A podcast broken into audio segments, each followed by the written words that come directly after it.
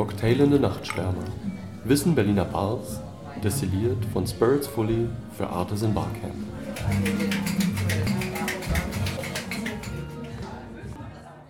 Willkommen zurück zum zweiten Teil unseres Interviews mit Nikolaus Kröger. Er wird uns nun beispielsweise erzählen, warum er nach Deutschland zurückkehrte nach einer solch beispiellosen Karriere.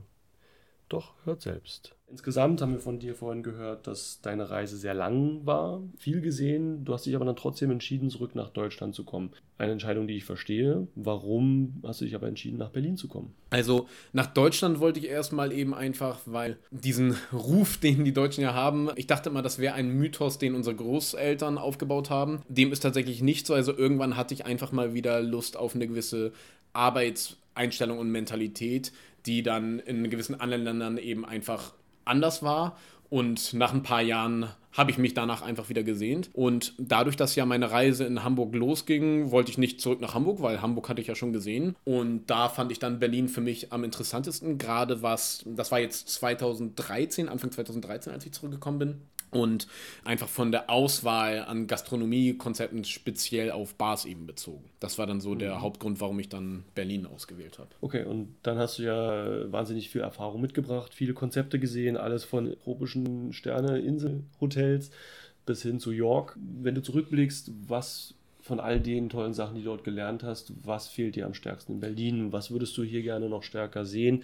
Wohin sollte sich die Berliner Barszene am ehesten entwickeln? Also was ich als Riesenmanko empfinde, ähm, wir haben so diese Arroganz in der Barwelt, dass wir das ja alles gar nicht nötig hätten. Also einfach der Wille zur Weiterbildung und weiterzukommen ist quasi nicht gegeben und äh, das verstehe ich einfach nicht, warum. Wir tun alle auf super leidenschaftlich, dass wir alle ja unseren Traum leben und so weiter, aber es gibt keine richtige Community. Also zum Beispiel in London, wenn man dort auf einem gewissen Niveau gearbeitet hat, dort war man wirklich so eine Art Familie. Ne? Also man hat extrem aufeinander geachtet, man hat sich gegenseitig zu Veranstaltungen eingeladen. Also so ein bisschen, was du halt machst, das war dort viel etablierter. Also wir waren mindestens einmal die Woche auf irgendeiner Veranstaltung, auf irgendeinem Tasting, auf irgendeinem Wettbewerb, auf irgendwas. Und diese ganze Community hat wirklich gelebt. Es hat wirklich eine Community bestanden. Und hier ist irgendwie jeder so ein Eigenbrodler. Jeder denkt, er ist der Geilste. Jeder denkt, er hat den ganzen Scheiß ja gar nicht nötig. Und jeder hat sowieso keinen Bock auf irgendwas anderes. Und das bremst uns so unfassbar doll.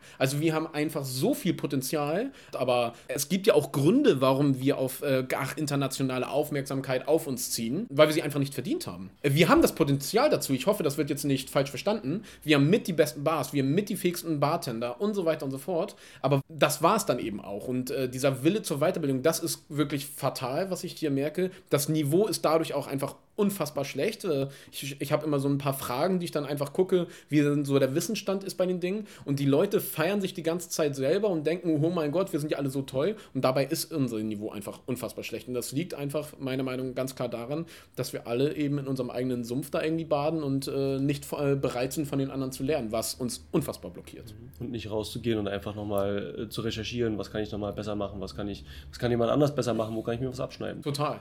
Und auch eben, das sieht man ja auch meistens, also viele wissen zwar, wie die anderen Bars sind und gehen auch in andere Bars, sind dann aber rotzedicht und genau. haben dann da irgendwie so einen tollen Abend gehabt, aber so Inspirationsmomenten, was machen die, wie machen die das, was ist deren Philosophie, was ist deren Herangehensweise, also wir einfach nur dadurch würde man so viele Informationen eben mitnehmen und das sind Dinge, die wir einfach nicht machen, also ja. oder sehr, sehr wenig machen.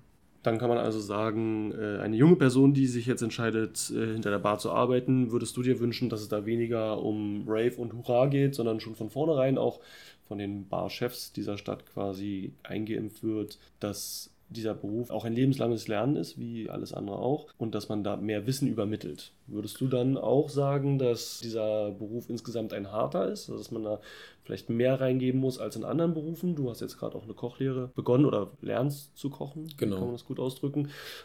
Das ist schon auch immer ein Knochenjob, aber glaubst du, dass unser Job hinter der Bar ein harter ist? Ganz ehrlich, an sich nicht. Also, äh, was wirklich ein immenses Problem ist, ist die Nachtarbeit und das darf man nicht unterschätzen. Also, dass man eben zu einer Zeit schläft, wo man eigentlich nicht schlafen sollte und zu einer Zeit wach ist, wo man eigentlich schlafen sollte, das hat einen immensen Einfluss auf den menschlichen Körper und ist auch ungesund. Punkt.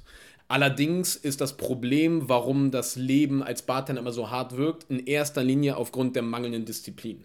Die Bartender haben sich angewöhnt, so einen Rock'n'Roll-Lifestyle eben zu führen. Jeder ist jeden Tag besoffen oder halb besoffen. Dann dümpelt man da den halben Tag im Bett rum und geht dann irgendwann abends dann eben wieder zur Arbeit. Wenn ich das natürlich alles kombiniere mit, dass ich tagsüber wirklich Sport treibe, ja, dass ich meinen Körper äh, ein vernünftiges Krafttraining betreibe, mich vernünftig ernähre und so weiter und so fort, dann ist das auch überhaupt kein Problem. Dann erreichen wir eine körperliche Fitness, wodurch wir die Arbeit als Bartender sehr, sehr leicht wegstecken. Und deswegen, warum der Beruf so hart immer scheint, ist einfach nur, weil wir ihn so hart machen weil wir während der Arbeit trinken und so weiter und so fort oder danach noch mehr trinken Keine und keine Arbeitskleidung haben. Genau, und dann bestellen wir uns irgendeine Pizza und fressen Döner dann nach der Arbeit oder irgendeine Currywurst. Was genau willst du denn da auch erwarten, was du für eine Leistung vollbringen kannst? Schau dir erstmal auf die eigenen Füße und das sind wir auch bei dem Thema mit dem Lernen. Wenn du wirklich lernen willst, dann kannst du das. Es gibt genug Möglichkeiten.